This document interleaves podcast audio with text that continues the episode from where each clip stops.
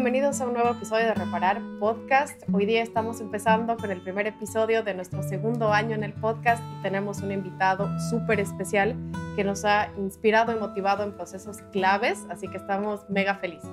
¿Cómo están chicos? La verdad que hemos esperado un buen tiempo por este invitado, lo admiramos mucho, admiramos su manera de pensar, de comunicar, eh, su manera de ser vulnerable, de ser real, eso también nos ha motivado él tiene un podcast, se llama Armadillo, y Armadillo porque él es un hombre con un corazón suave, pero una piel fuerte para soportar las críticas, porque a veces le gusta ser un poquito controversial. Así que con ustedes, Jesiah Hansen, bienvenido. Hey, hey, ¿qué tal? muchas gracias por tenerme.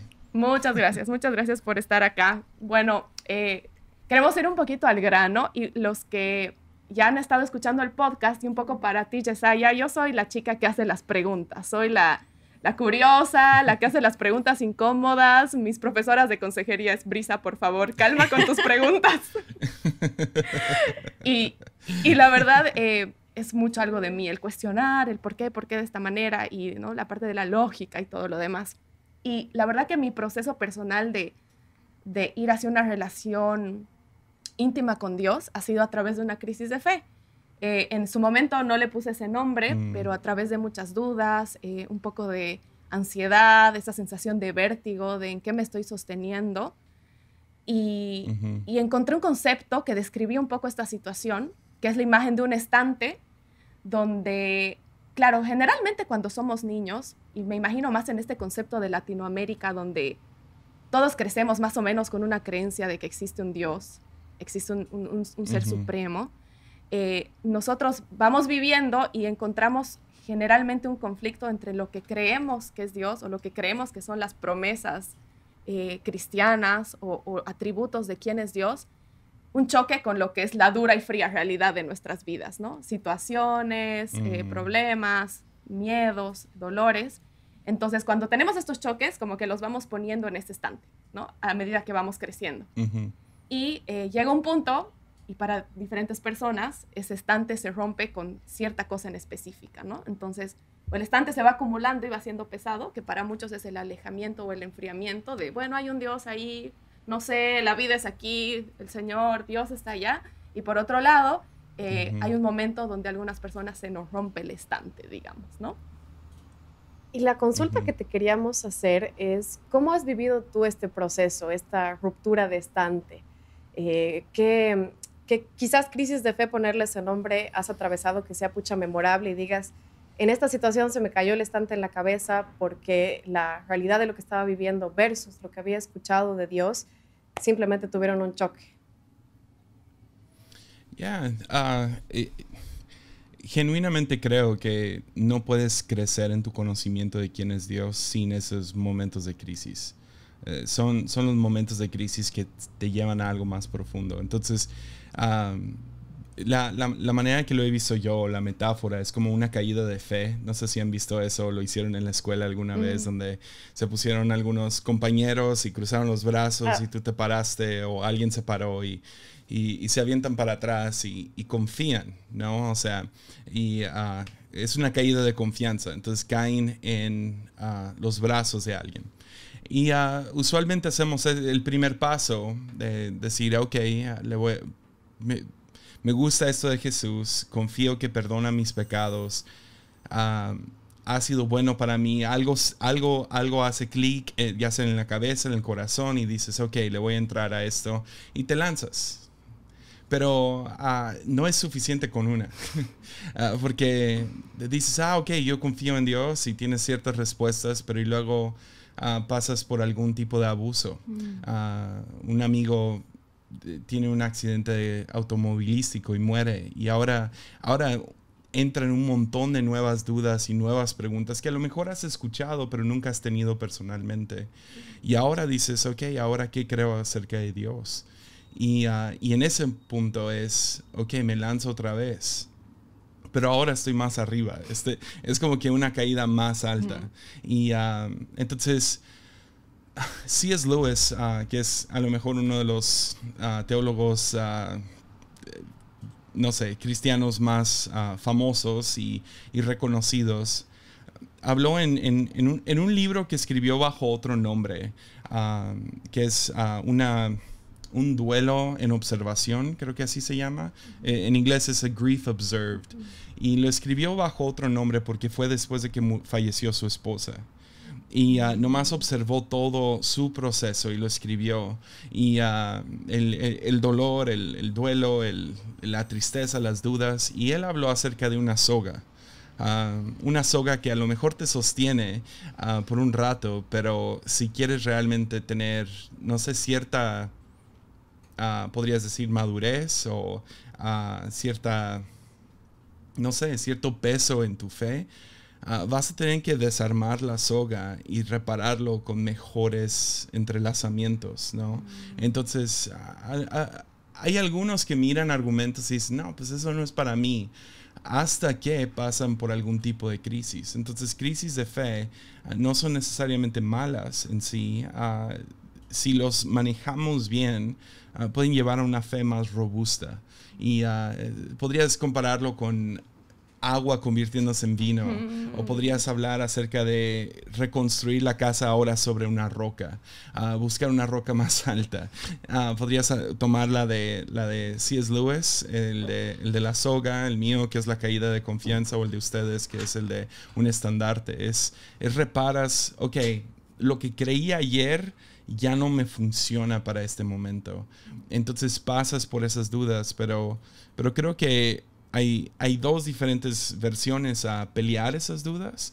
Y uno es, no sé, podríamos usar a Judas como un ejemplo, que dudó y corrió. Mm, ah, o Pedro o Tomás sería el mejor ejemplo de duda, quien dudó pero se acercó. Y, uh, y creo que estamos todos podemos tener ese momento donde decimos, sabes que no me gusta nomás escuchar lo que me dice este podcast o lo que me dice tal pastor o tal guía espiritual.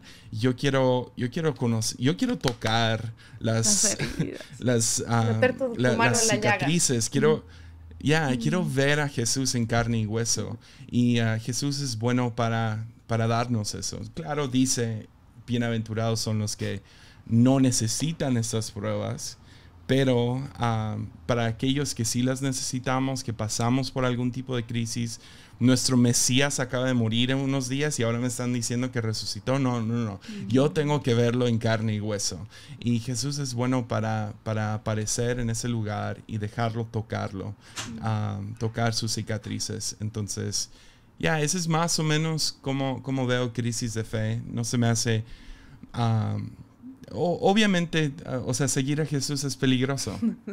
Uh, uh, C.S. Lewis, describiendo a Jesús a través de Aslan, el gran león, dice que Aslan no es seguro, pero es bueno. Entonces, esto de seguir a Jesús no es seguro, Claro que pasamos por temporadas peligrosas, especialmente con nuestros argumentos y, ok, ¿por qué creo lo que creo? Pero al final del día, si seguimos empujando, si seguimos pidiendo como Tomás, déjame tocar tus cicatrices, vamos a encontrar respuestas del otro lado, porque, porque sí, Aslan, Aslan a lo mejor no es, no es seguro, pero es bueno. Sí, realmente León no es seguro. te cuento que amé tu descripción acerca de la caída de fe y pensando un poco en mi vida, yo tuve dos caídas de fe, una intelectual y otra emocional. En los primeros años de la universidad en los que llegas y, y te dicen, empiezan a cuestionar, ¿no? Tu Biblia, tus argumentos, la veracidad de, de, un Dios hecho hombre. Entonces, esa fue como que mi primera caída en la que sentí que mis razones no eran suficientes y no gané ni un debate en la universidad. Tenía un compañero eh, italiano, qué apasionados que son para debatir. Y me acuerdo que en uno de los últimos debates, eh, que era sobre feminismo y fe, si no me equivoco, lo perdí fatalmente, pero recuerdo estar sentado orando y decirle, o sea, decirle a Dios, yo sé que tú eres la verdad y yo sé que esto es cierto y esto es lógico, ¿por qué no puedo expresarlo? ¿Por qué no puedo eh, generar un contrapeso? Y de esas experiencias sobrenaturales en las que yo creo que escuché a Dios decirme, no necesito que me defiendan. O sea, la primera relación la da mi espíritu y fue un baño de humildad, baño o sopapo, todavía no estoy segura. y em, me encantaría saber eh, una situación en específico quizás en que tú tuviste esa caída de fe en la, en la que se, en, tu vida, en tu caminar. Sabemos que has crecido en la iglesia y eso es eh, bello y duro, creo que de igual manera. Así de, quizás alguna anécdota que nos puedas compartir. Ya, ah, pues siendo pastor, abres tu vida a mucha gente, ¿no? Entonces, ah, fui pastor de jóvenes por ocho años, ahora sirvo como copastor aquí en la iglesia. Y, ah, y pues no sé, tienes ciertas como que, ah, es blanco y negro, o sea, nomás haz esto y nomás haz lo otro. Y luego suceden cosas como, ya, amigos que, que fallecen, gente que estabas pastoreando, o sea, terminan dejando su fe y si los escuchas bien, entras a su situación. Eh, una, una, persona muy cercana a mí saliendo saliendo como lesbiana y, uh, y, luchando a través de, ese, de, ese, de esa confusión y, al mismo tiempo la lucha interior que ella llevaba con, o sea, Jesús y, y todavía uh, pues me gustan mucho las mujeres y, y tener que ahora lidiar con todas esas preguntas con las que, no sé, uh, cuando estaba más, más joven, no, no, eran, era como blanco y negro. Ah, no haces eso. Y ahora es como, wow, pero puedes y, esto y lo otro y lidiar con esas preguntas. También preguntas acerca de, sí, acerca de la Biblia misma. O sea, el problema de la Biblia es que cuando la lees te das cuenta de sus errores y sí tiene dos, tres errores. ¿Y qué haces cuando te enteras de estos errores, de, contradicciones que tiene o, cosas que que empuja hacia adelante, que dice, sí, hagan esto como esclavitud humana. Y estás como, pero espérame, sabemos ahora que eso no está bien y, uh, y luego, pues, o sea, toda la lucha interna de, ok, eso significa que estamos a favor, etcétera, etcétera. Entonces, ha habido muchos, uh, no, no hubo uno que yo puedo mirar y decir, este fue el más grande. Um, hubo como unos 6, 7 pastoreando jóvenes y, estudiando la Biblia y, ah, realmente metiéndote a las vidas de diferentes personas que ah, luchas con, las, con, las con las respuestas fáciles. Ah, y dices, no, no, no sirven esas respuestas fáciles como pues yo creciendo, divorcio era pecado y, ah, no hay ninguna justificación más que adulterio. Y, mm. o sea, ¿y si esto? y uh, entonces lidiábamos mucho con eso, abuso sexual y aborto y, ah, feminismo y, todas estas cosas empezaron a salir a la luz y, y, yo no quería nomás, no, me aferro a mi blanco y negro, no, necesito una soga un poco más gruesa en qué es lo que creo ahora que he escuchado el otro lado mm. y, ah, y cómo, cómo funcionamos los, los dos lados. Entonces, ya, creo que eso ha sido, ha sido lo, más, lo más difícil. Ahora, una de las cosas que me que terminé rindiendo y a lo mejor ah, te pasó lo mismo después de perder un debate uh, es, dices, apologética, no sirve. no es nuestro llamado. Fue algo que, que, mucha gente, o sea, yo me acuerdo mm. creciendo, o sea, los, los fregones, los, los top, top, top eran los que debatían. Y ahora me doy cuenta, no, nada que ver. Mm. Ah, o sea, y me, me, topé con una, con una cita de un teólogo que me gusta mucho que se llama Carl Rahner. Y él, ah, esta cita fue una de esas que me, fue una soga más gruesa. Ah, él dijo en los 70 el cristiano del futuro ah, tendrá que ser un místico o dejará de existir. Y estaba hablando de la fe, ¿no? Y, con místico no es una palabra que nos debe de asustar, es una palabra originalmente cristiana. Y lo único que significa es una fe experiencial, donde experimentas cosas. Porque a eso nos terminamos aferrando no argumentos, nos, nos, nos aferramos a, no, lo, lo, lo, sentí con mis manos, lo sentí, lo vi con mis ojos, lo sentí en el corazón. Mm. Entonces una fe experiencial es una donde confías que puedes tocar las cicatrices, donde puedes decir, no, no, no o sea, sí, me puede. History Channel puede venir con 10.000 argumentos acerca de por qué Jesús no resucitó, etcétera, etcétera, y uh, por qué los, las 10 plagas de Egipto fue lo que sea, pero yo lo he sentido. lo, lo, lo, conozco cara a cara, lo, lo, lo, he experimentado, no lo puedo explicar al 100. Y al final del día, esas experiencias terminan siendo un poco como, como describirle a alguien una canción que no han escuchado. Es como, ¿cómo, ¿cómo, le describes, hey, la nueva canción de, no sé, J Balvin o lo que sea? ¿Cómo se la describes a alguien que no la ha escuchado y les dices todas las cosas que te hizo sentir?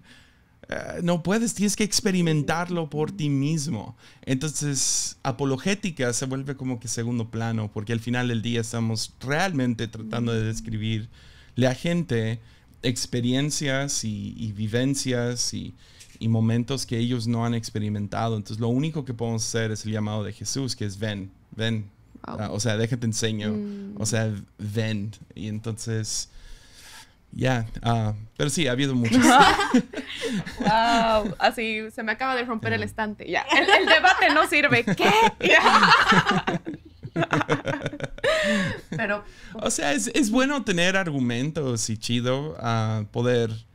Sí, si alguien llega y te dice por qué crees lo que crees, tener algún argumento, pero conquistarlos con debate nunca lo he visto funcionar.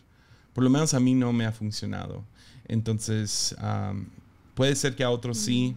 Es cierto. No sé, pero creo que para la mayoría de nosotros, creo que debemos enfocarnos en seguir escuchando esa canción e invitar a gente a escucharla también. es muy cierto. Personalmente, claro, yo conocí a Cristo y decidí una vida con Él eh, ya de mayor, entre comillas, claro, tenía 24 años, y sí me pasó el decir, wow, ¿qué tiene esa persona en su vida?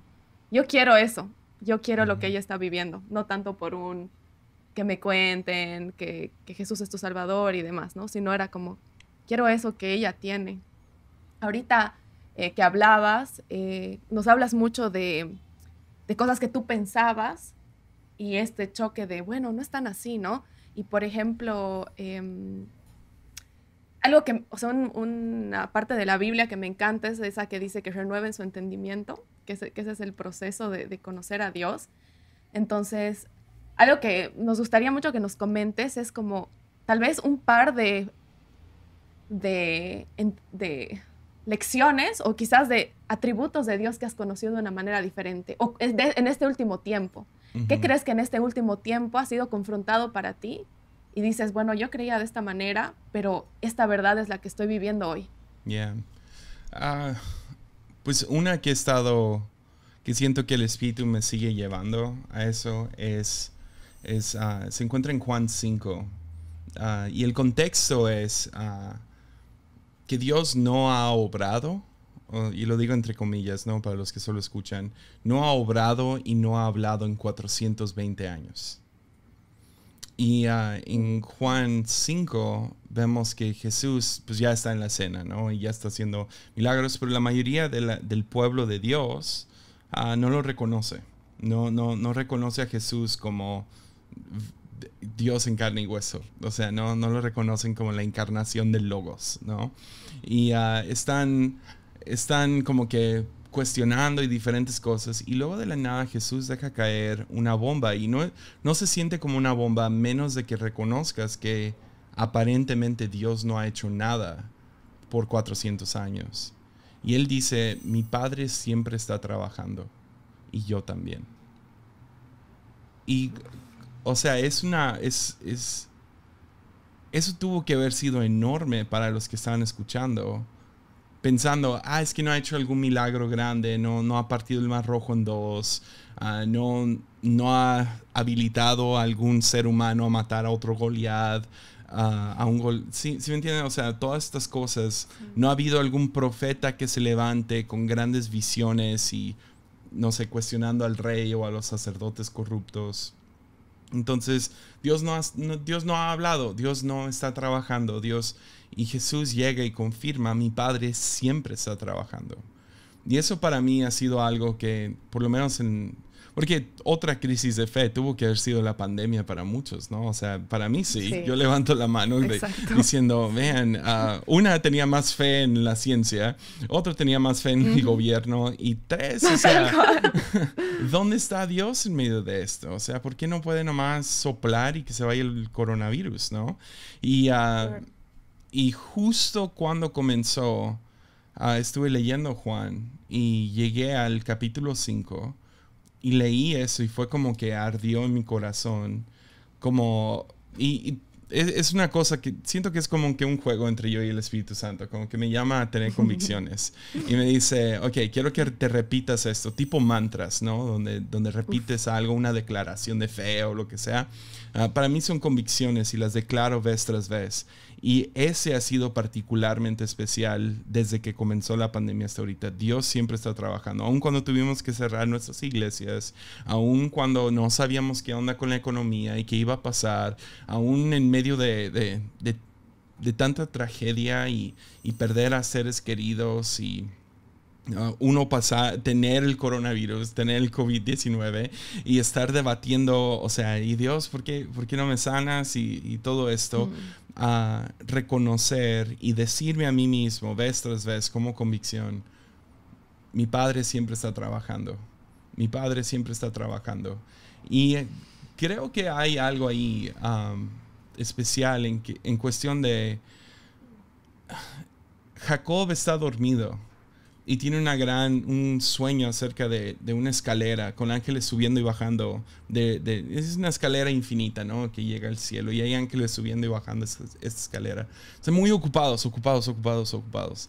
Y uh, cuando despierta Jacob, despierta y dice, el Señor estaba en este lugar y no me había dado cuenta. Y creo que mucho de nuestras vidas, uh, Dios, el Padre siempre ha estado ahí guiándonos, protegiéndonos, ah, advirtiéndonos, sanándonos.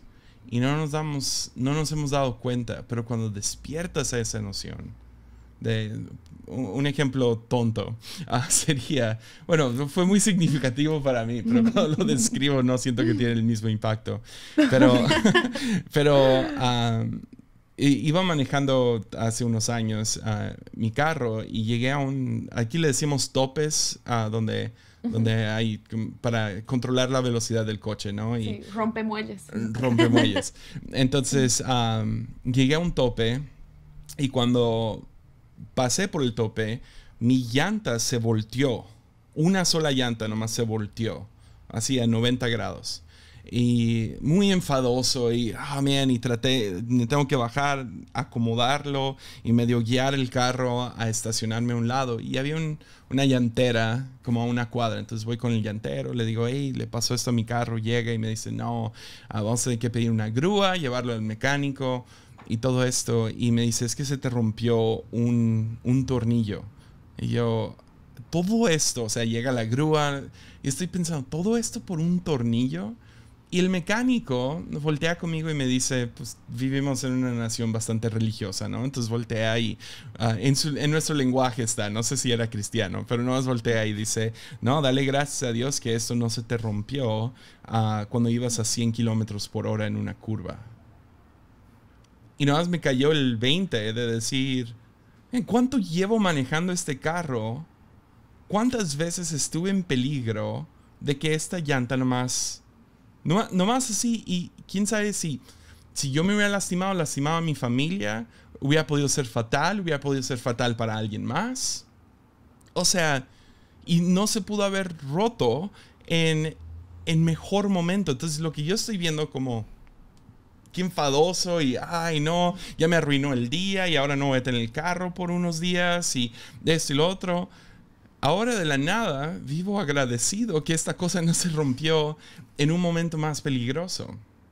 Entonces, cuando te das cuenta, si vives con la convicción, mi padre siempre está trabajando, aún en momentos así, donde dices, qué enfadoso, qué difícil o qué, feo esto, ah, puedes tomar un segundo y reconocer esto hubiera podido ser mucho peor. ¿Qué hizo Dios?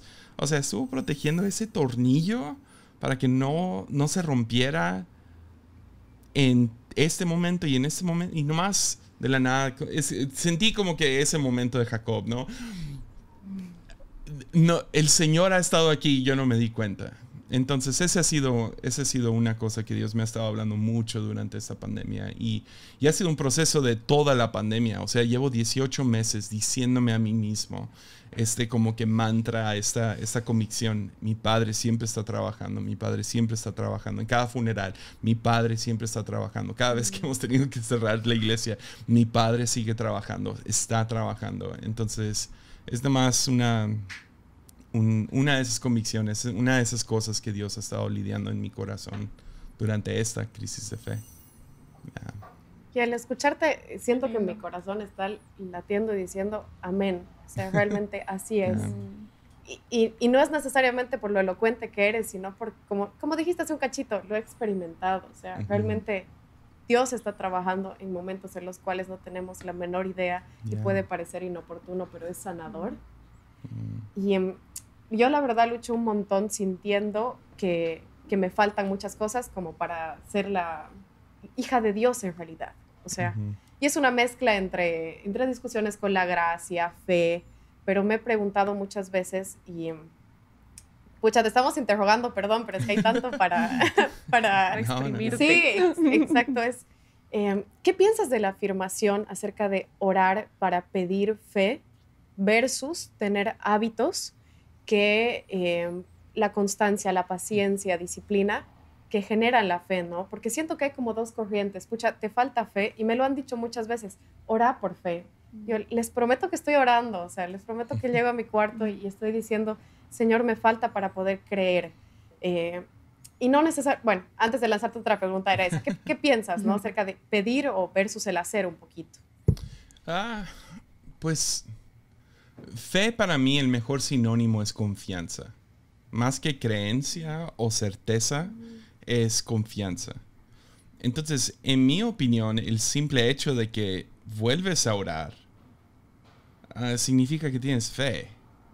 Mm. Ah, es interesante que Jesús nos llama a hacer una oración y en cristianismo más moderno hemos tomado esta oración, el, eh, el, Padre Nuestro, ¿no? Y lo hemos como que catalogado y pues Jesús estaba dándonos como que un bosquejo de, de qué cosas orar, ¿no? Ah, pero creo que genuinamente Jesús está diciendo, no, oren esto palabra por palabra. O sea, repítanse esto, porque te va formando, ¿no? Es como hay ciertas ciertas convicciones, como les digo, mi padre siempre está trabajando, tengo que decirme eso a mí mismo. Ah, David dijo, alaba al Señor, alma mía. O sea, tiene que decirse a sí mismo estas diferentes convicciones. Y, y en la oración que Jesús da, dice, eh, nos pide que oremos, ora por el pan de cada día. Y nos da a entender que no hay oración para pan futuro no existe esta oración, solo existe para el de hoy. Entonces nomás puedes orar por el pan de hoy. Y el simple hecho, si hablamos de fe, si tú vuelves a Dios cada día, el pan de hoy, ya tienes fe. Y, o sea, claro, va a haber momentos en los que Dios te va, te va a hablar. Yo sí creo en la voz de Dios y Dios habla. Ahí te va a hablar y te va a dirigir y haz esto, confía en mí o toma este paso. O a lo mejor a veces por alguna razón, y todavía no lo entiendo al 100, se, se oculta y uh, dices, pues ¿dónde está Dios en todo esto? Y, y, es parte de esa fe, de confiar en Dios cuando no, es, cuando no sientes que está. Y entonces, pedir por fe sí se me hace importante, pero el simple hecho de pedir por fe da a entender que tienes fe. Y ah, cuando Jesús habla de fe y hablamos de cantidades de fe, que es algo imposible de medir, ¿no? O sea, ¿cuánta fe tienes? Ah, no se puede medir eso, es como, es como tratar de medir el amor, o sea, no puedes medir el amor, es, es no se puede, o sea, podemos medir dinero, podemos medir influencia, podemos medir éxito, pero no podemos medir fe. Pero cuando Jesús mide fe, dice, con un solo gramo, con un, con un grano de mostaza una semilla de mostaza ah, es suficiente. Y esa semilla, en, mi opinión, es nomás regresar. Entonces, eh, vuelves cada día. Muy similar a la, a la parábola de la viuda enfadosa que va con el juez injusto. Esa, esa parábola no, Dios, Jesús no está describiendo que Dios es un juez injusto, está dando un contraste diciendo, si aún este juez injusto le da a esta mujer que regresa todos los días, si aún este juez que es injusto le va a dar su petición, que no un buen padre va a responder rápido. Entonces, eh, el chiste de la oración es nomás vuelve como esta mujer enfadosa, esta, esta viuda enfadosa, que regresa exigiendo su petición. Entonces, ah, para mí oración es eso, es nomás regreso a Dios día tras día. Y a veces tengo peticiones, la mayoría del tiempo, y realmente creo que ese es el, el chiste de la oración, no es para... No es para formar a Dios de acuerdo a mi voluntad, es ser formado de acuerdo a la voluntad de Dios. Entonces es dejar que Dios siga hablándome y que siga dándome los frutos del Espíritu y, que siga formándome a, tener mejor carácter y ser mejor líder, padre, hombre y vivir una vida plena, vida y vida en abundancia, como lo llamaría Jesús. Entonces vuelvo al Padre vez tras vez. Entonces no sé si respondí tu pregunta, pero eso es más o menos a donde Total, totalmente. No solo la respondiste, sino que me permitiste ver que yo estaba tratando de acumular el maná. Y realmente no, no funciona así, es, es volver cada día. No, súper respondido. No, qué, qué, lindo, qué lindo. Me encanta el tema que has tocado. Em, hay una o sea, estaba pensando en una historia que me, que, me, que me ha estado tocando mucho este último tiempo, que es la historia de Agar, que era la esclava de Abraham y Sara que bueno, para los que no conocen la historia, está en el Antiguo Testamento, es una pareja que ellos tenían una promesa de Dios de que iban a tener descendencia, que iban a tener hijos, pero ya eran muy mayores y no tenían hijos, por lo cual deciden que su esclava tenga un hijo de Abraham. Ahí hay unos roces y unos conflictos. Eh, Agar se va al desierto, tiene un encuentro personal con Dios, vuelve, tiene al hijo, eh, y después Sara se embaraza. Entonces está el hijo de Agar, que se llama Ismael, y está el hijo de Sara, que se llama Isaac. Ahí hay unos roces y Sara le dice a Abraham que se vayan, que se vayan de la casa porque no pueden crecer juntos y Abraham está conflictuado. Y después Dios le dice a Abraham que le haga caso a Sara y que se vayan. Entonces Abraham los despide y se van Agar y su hijo al desierto. Y ahí hay una escena donde eh, Sara, eh, perdón, Agar deja a su hijo debajo de un árbol y se va a una distancia porque ahí dice ella no lo quería ver morir y su hijo estaba llorando porque se quedan sin agua, sin alimento. Entonces, hasta ese punto me ponía a pensar, qué duro, o sea, qué duro que, que Dios le diga a Abraham, déjala ir al desierto y que Agar en ese momento esté por ver morir a su hijo y el hijo llorando y, y digo, wow, en ese momento hay ¿no? un fuerte conflicto de, Dios es bueno, o sea, es agradable esta voluntad.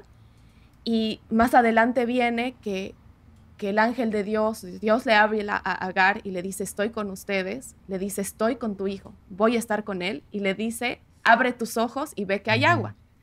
Me conmueve mucho esto que decías de abrir los ojos, de ver de una manera distinta lo que ya está ahí y que al final quizás el Señor no cambia sus situaciones por algo favorable o aparentemente favorable, pero le habla, le hace ver la eh, lo que está viviendo de manera distinta y está con ellos. Y eso es como suficiente, entre comillas.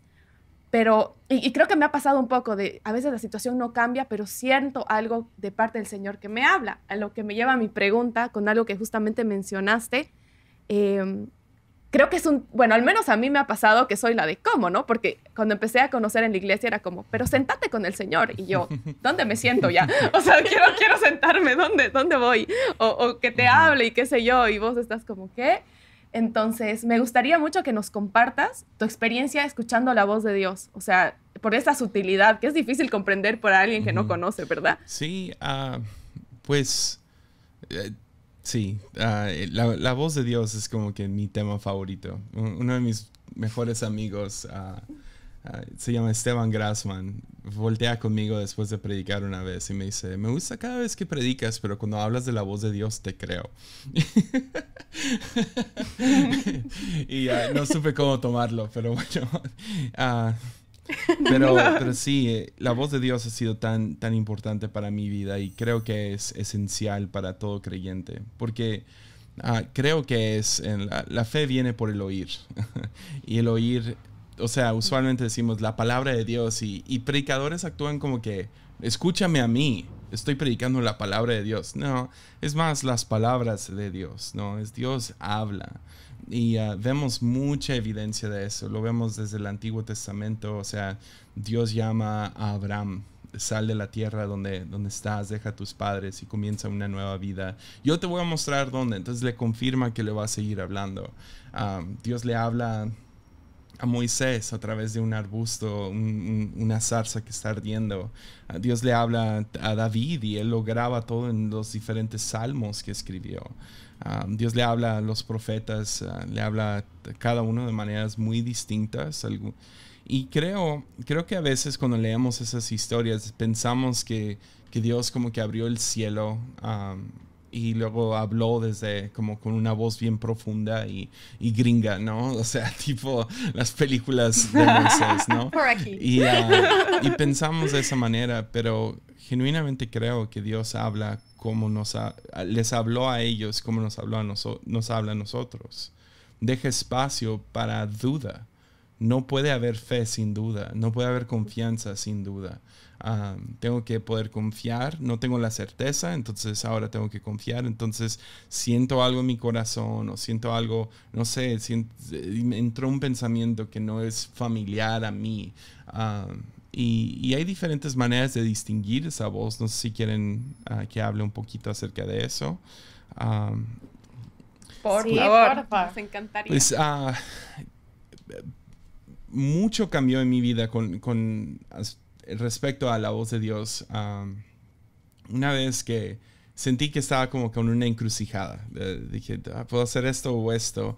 Y no, no, no, me acuerdo que no era tan, tan grande la decisión, pero sentía un impulso, que es lo mejor que tienes, ¿no? Estás como 51% seguro que es Dios. Entonces, uh, medio sentí, ok, siento que Dios me está llamando para acá. Entonces fui y hablé con mi papá, quien también es mi pastor.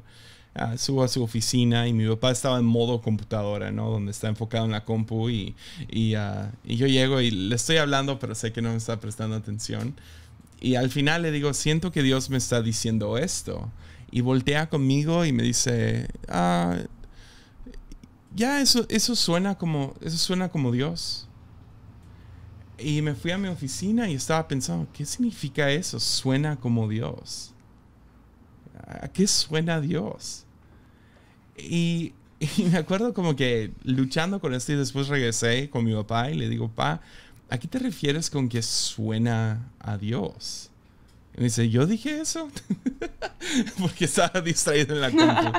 Y, uh, y empecé a medio, no sé, buscar un poquito más qué significa eso, suena a Dios. Y, y uh, fue como que la misma semana estaba viendo uno de esos como series en Discovery donde hablan de, animales, ¿no? Y, y, estaban hablando acerca de los perros y estaban hablando acerca de cómo los perros tienen, eh, más o menos pueden entender un vocabulario de 500 palabras. Ah, de, que pueden entender sí, no, pipí, uh, pollo, les puedes enseñar palabras y pueden tener hasta un vocabulario de 500 palabras. Entonces suena, suena como mucho hasta que te das cuenta, pues yo no puedo llegar con mi perro y contarle mi día y me va a entender todo. Más que nada los perros seguían por el tono de tu voz. Entonces si yo llego con, con un perro y, y le digo, Eres el perro más feo que he visto. Ay, te odio. Wow, qué feo estás. Ay, no más quiero matarte. Y uh, a lo mejor entiende que estoy jugando, pero, pero va, va, a va, a empezar a mover la cola y va a empezar a como que emocionarse por el tono de tu voz. Eh, lo, lo, mismo pasa al revés. Si llego y, y, le digo, te amo, eres el mejor perro, lo más probable es que se va a ir con la cola entre las patas. Y, uh, y cuando escuché eso, sentí como que así es mi relación con Dios como que siempre me está hablando, siempre. Pero mi vocabulario divino, digamos, eh, está muy limitado a lo que Dios me está hablando. Entonces al final del día me guío más por el tono de su voz. Sí, agarra un sí por aquí, un no por acá, un no hagas pipí ahí por aquí. pero, pero más que nada me guío por la sensación, el tono con el cual Dios me habla. Y uh, escuché a Walter Brueggemann una vez decir, es uno de mis teólogos favoritos, le, preguntaron, ¿cómo sé que es la voz de Dios? ¿Cómo es la voz de Dios? Y él dijo, es una voz que siempre quebranta el corazón. Y la razón es porque brinca todos nuestros nuestras defensas egocéntricas y ah, cosas que le tomaría un, a alguien, no sé, a un psicólogo años poder hacer en tu vida, un pastor, un amigo, lo puede hacer en un instante. Entonces hay, hay cierta ternura a su voz. Una ternura que sí es como, es como una navaja, pero es la navaja en manos de un cirujano que vienen para sanar, ¿no? Y, puede llegar directo a nuestro corazón y, puede empezar a, sanar diferentes cosas y todo eso tiene que ver con la ternura. Y, uh, y ternura no es lo mismo que gentileza, porque ah, gentil es como que, hey, déjate hablo calmado. Ternura es algo que, es difícil de, describir, pero lo sabes cuando lo escuchas. Ah, ternura todavía puede levantar la voz. Entonces, tengo un hijo, ahorita ya tiene siete años, pero una vez, cuando estaba chiquito, íbamos a ir al, al parque, queda como a dos cuadras de nuestra casa y abrió la puerta y se salió solo. Y fue una de esas como padre que te asustas muy, ¿dónde está mi hijo? Está afuera, está cruzando la calle, tiene tres años. Entonces yo salgo asustado y típico de papá, que te asustas, lo ves, sientes alivio y luego una ola de enojo. ¿Qué te pasa? Y me acuerdo que me puse sobre él, él parado chiquitito. Y yo estoy encima de él gritándole en la calle, no salgas otra vez, te van a atropellar, te pueden robar. Y estoy, yo no sé cómo me vi para él como un ogro, ¿no? O sea, gritando sobre, sobre él, pobrecito. Y luego se, le, su, labio se tuerce y le empiezan a salir lágrimas y de la nada em, saca, em, empieza a llorar, ¿no? Pero, ¡ah!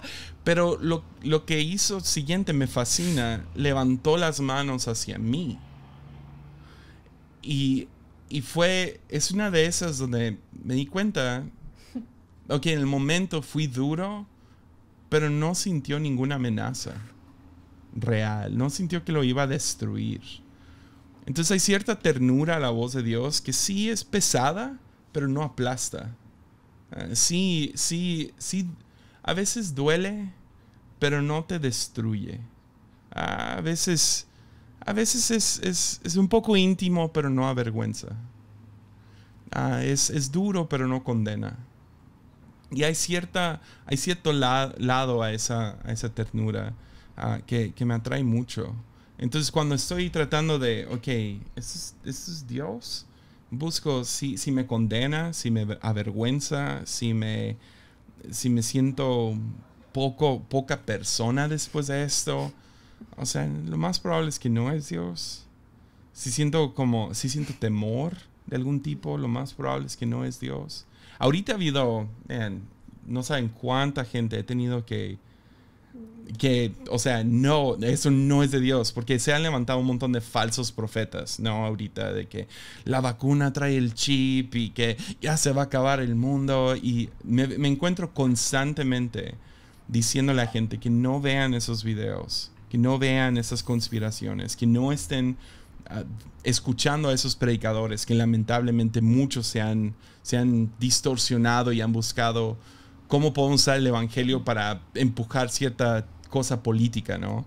Y para mí es, si me causa un temor, y me acuerdo de una profecía en específico, no sé si, les tocó verlo, fue un video viral, un hombre empieza a hablar acerca de un dedo sobre el calendario y empieza a apuntar y que, que, cayó un dedo sobre este día y otro dedo sobre este día y eran días de juicio de Dios para Estados Unidos y al final fue un gran puño y, uh, y, fue, y lo vi y de inmediato sentí miedo. porque según él había soñado lo mismo que ambulancias y que sabe qué para marzo. Y, sentí miedo y dije, no, esto es, una basura. Eso no es Dios. Yo reconozco, ya, ya, ya puedo ir reconociendo la voz de Dios. Llevo años en esto. Esta disque profecía no es de Dios. ¿Por qué? Porque me, llena de temor. Me llena de, de, Hace el futuro un enemigo. Me hace querer retroceder me hace querer esconderme. Ah, cuando un predicador se para y empieza a decir cosas acerca del pecado, yo puedo reconocer rápido si, si es de Dios o no, si, si empiezo a sentir vergüenza y culpabilidad, si me siento poca persona, si me siento como un pedacito de mierda, ¿sí me entiendes? O sea, una, una nada en su, en su presencia. Sé, esto, no es Dios. Y uh, porque Dios sí, sí sí se mete en, o sea, sí llega y me confronta, pero no hay condenación. Sí llega y corta, pero es para sanar. Sí llega y toca los lugares más sensibles, pero siempre es para darme futuro, esperanza, para llenarme de visión, para traer perdón a mi vida, para sí, hey, Jesse, para, para ya no es. No vayas, hey, te pasaste con tu esposa. Eso no estuvo bien la manera que actuaste aquí, o hey, vas, vas en camino de peligro, o, hey, haz esto, se abre una puerta, ¿no? Y uh, entonces trato de buscar esa voz. Uh, tengo más, pero siento que, que he estado hablando por mucho tiempo. Me encanta. Esa es mi pregunta número uno siempre. Así que me encanta. Sí. Qué bueno, qué bueno. No, ha estado excelente poder escucharte y además los ejemplos que, que nos das son tan reales para nosotras, porque fuiste Aslan para Sawyer. O sea, literalmente te mostraste como, como, como un león que está al cuidado, pero que para él no, no provocó temor, no fue hacia tus brazos. Y cuán excelente termómetro que provoca en ti esto que estás escuchando, ¿no? Para saber realmente de dónde viene y, y la práctica de escuchar una voz que te es familiar, al final, si bien las ovejas son mi animal menos favorito, especialmente desde que me enteré que cuando eh, se les moja la piel, simplemente, o sea, se les moja el pelaje, simplemente se hunden, no luchan para salir adelante. entendí por qué somos ovejas, pero cuando hasta las ovejas reconocen la voz del pastor y van hacia él, ¿no? Así que está, está alucinante poder, poder tener este termómetro. Y te cuento que uno de los últimos aprendizajes que he tenido durante la pandemia con Dios es que significa ser perfecto qué significa ser perfecta. Porque como que lo subí a esta mochila de algo más que no creo poder lograr en mi caminar cristiano, una, perfección al modelo de Cristo, al modelo de Jesús. Y sin embargo, eh, el oír, o sea, la fe viene por el oír la palabra de la verdad. Mientras más meditaba, especialmente en Santiago, qué significa verdaderamente ser perfecto y es ser completo. Y este ser completo viene a través de ejercitar la paciencia y sentirnos dichosos en la prueba porque esa prueba, o sea, toda esa situación nos va a hacer completos, entonces al final ser perfecto, completo, paciente, esa perfección es muy diferente. Así que queríamos, la verdad, cerrar este, este espacio eh, meditando en, en, en, qué es ser perfecto y ser perfecto es al final gozarse en la paciencia, perseverar, la constancia, volver a la oración, tantos puntos que has mencionado que son simplemente alucinantes. Gracias, Yesaya. De verdad que ha sido increíble, increíble. Ha sido súper refrescante. Eh, nos ha movido el corazón y estoy segura que todos los que nos escuchen también van a pensar lo mismo. Así que mm. Te agradezco un montón. Esperamos pronto tenerte de vuelta, ya súper ansiosas. Muchas, muchas gracias, por compartir esto con nosotras. Sí. Ya. Ah, ¿Quieres que hable un poquito de la perfección? ¿Dijiste eso? ¿Dijiste eso? Sería increíble si puedes terminar hablando acerca de, ah, la perfección en el cristianismo. Perfección no, no, no es una idea bíblica. Ah, tenemos algunas traducciones que traducen completo o santo a perfecto, ah, pero, pero perfección es más un concepto griego y romano que medio invadió y ahora pues vivimos en un mundo influenciado altamente por los griegos. Entonces valoramos perfección. Pero si volteamos y vemos a la creación misma, que se parece a su creador, no es perfecto. Perfección nunca ha sido la meta. Bueno ha sido la, meta. Íntegro, completo ha sido la, meta. Entonces, paz no es necesariamente algo perfecto, pero sí es completo. Ah, amor no es algo perfecto. O sea, cualquiera de nosotros que hemos amado a alguien sabemos que no es perfecto, pero es, es bueno, es completo. Entonces, nuestro vivimos en un mundo guiado tanto por la escasez, la mentalidad de escasez, que siempre te falta algo, siempre. Si, si, si le echas muchas ganas en el gym, uy, te falta leer. Si le echas muchas ganas a leer, uy, te falta ah, tener mejor, mejores finanzas. Si tienes buen dinero, uy, te falta espiritualidad.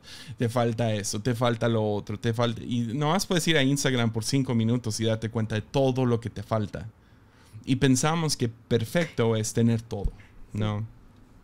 Ah, Dios no nos llama a eso. Ah, nos llama a vivir completos y parte de esa estar completos, estar contentos. Entonces sí, a lo mejor hay disciplinas que nos faltan, sí, hay que echarle ganas a todas estas áreas si es posible. Pero si yo vivo de la mentalidad de que algo me falta, en vez de gracias por lo que tengo, ah, empiezo a ser más y más imperfecto. Ah, pero perfección nunca ha sido la meta. El cielo no creo que va a ser perfecto. Perfecto es aburrido, no tiene vida. Ah, yo quiero, ya. Sabía que no era bíblico. es, una, es, una, hoja en blanco, es un lienzo en blanco. Yo, quiero arte. ¿Sí me entiendes? O sea, quiero, quiero, quiero que, que Dios llegue y pincelee todo lo que quiera.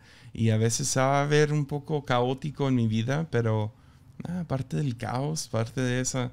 O sea, tener un hijo arruinó nuestras vidas. Ah, o sea, genuinamente, o sea, por un, ya, por, por, un lado, o sea, ya no podíamos tener las decoraciones que queríamos y ya no duermes las horas que quieres, pero es mucho mejor. Es mucho mejor. Amo esta vida con un hijo. Ah, no lo cambiaría por nada, pero arruinó perfección, arruinó, uy, chido, las disciplinas y vamos a hacer esto y lo otro. Completamente tomó todo eso y lo echó a la basura. Pero no lo, no lo intercambio por no tener a mi hijo. Entonces, lo mismo pasó cuando me, o sea, con mi esposa, o sea, el momento en que ya tengo que compartir mi vida con ella, me, soy más completo porque la tengo a ella, pero no soy más perfecto, no, ah, pero me voy santificando en lo que es ser completo. Entonces sí, perdón. Ah, no, no sé si te referías a, que yo hablara una vez más. Sentía que ya se estaban despidiendo. No, sí, sí, eh, sí, la verdad ha sido vital tu intervención porque sí es uno de los titanes, uno de los gigantes con los que me he tenido que enfrentar. Creo que en parte fue por mi crianza, ¿no? Mi mami era bien alemana. Enneagrama 1. Pero sí era calzar a que... Sí, a que no haya mancha exactamente. Y yo no era esa niña. Entonces el cristianismo me ha sanado y escucharte me, me sana en este momento porque es, es, algo que quiero sacar de la mochila, porque si Jesús no me lo pide, ¿por qué me lo voy a exigir yo? Así que muchísimas gracias. Y ha sido ideal para, para cerrar que, que este proceso no va a ser ordenado, ¿no? Que si estamos en búsqueda de experimentar a Dios, no va a ser perfecto, no va a ser ordenado y está bien. Se va a parecer más a esa obra de arte que dices para poder vivirlo.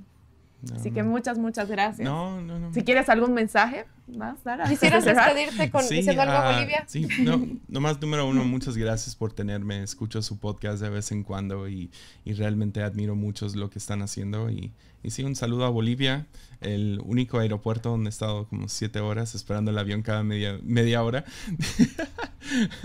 Eh, eh, espero para la otra. La próxima te llevamos un cafecito y nos avisas. Claro.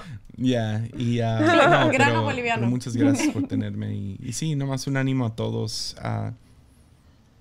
en, o sea, le he dado mi vida a, a, Jesús y a estudiar la Biblia y a descubrir quién es Dios. Y genuinamente creo que es, un, es una vida que bendice a quien sea, no importa cuál es su tu, tu profesión, tu, tu edad, tu, tu, historia o tu futuro, tener a Dios en tu vida, uh, irlo conociendo poco a poco, uh, ir reconociendo, ok, cómo me diseñó, para qué me diseñó.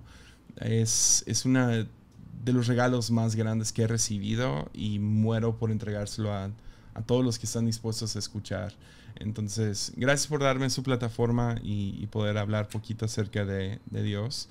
Y, uh, y, sí, espero, espero verlas pronto. Gracias. Muchísimas gracias.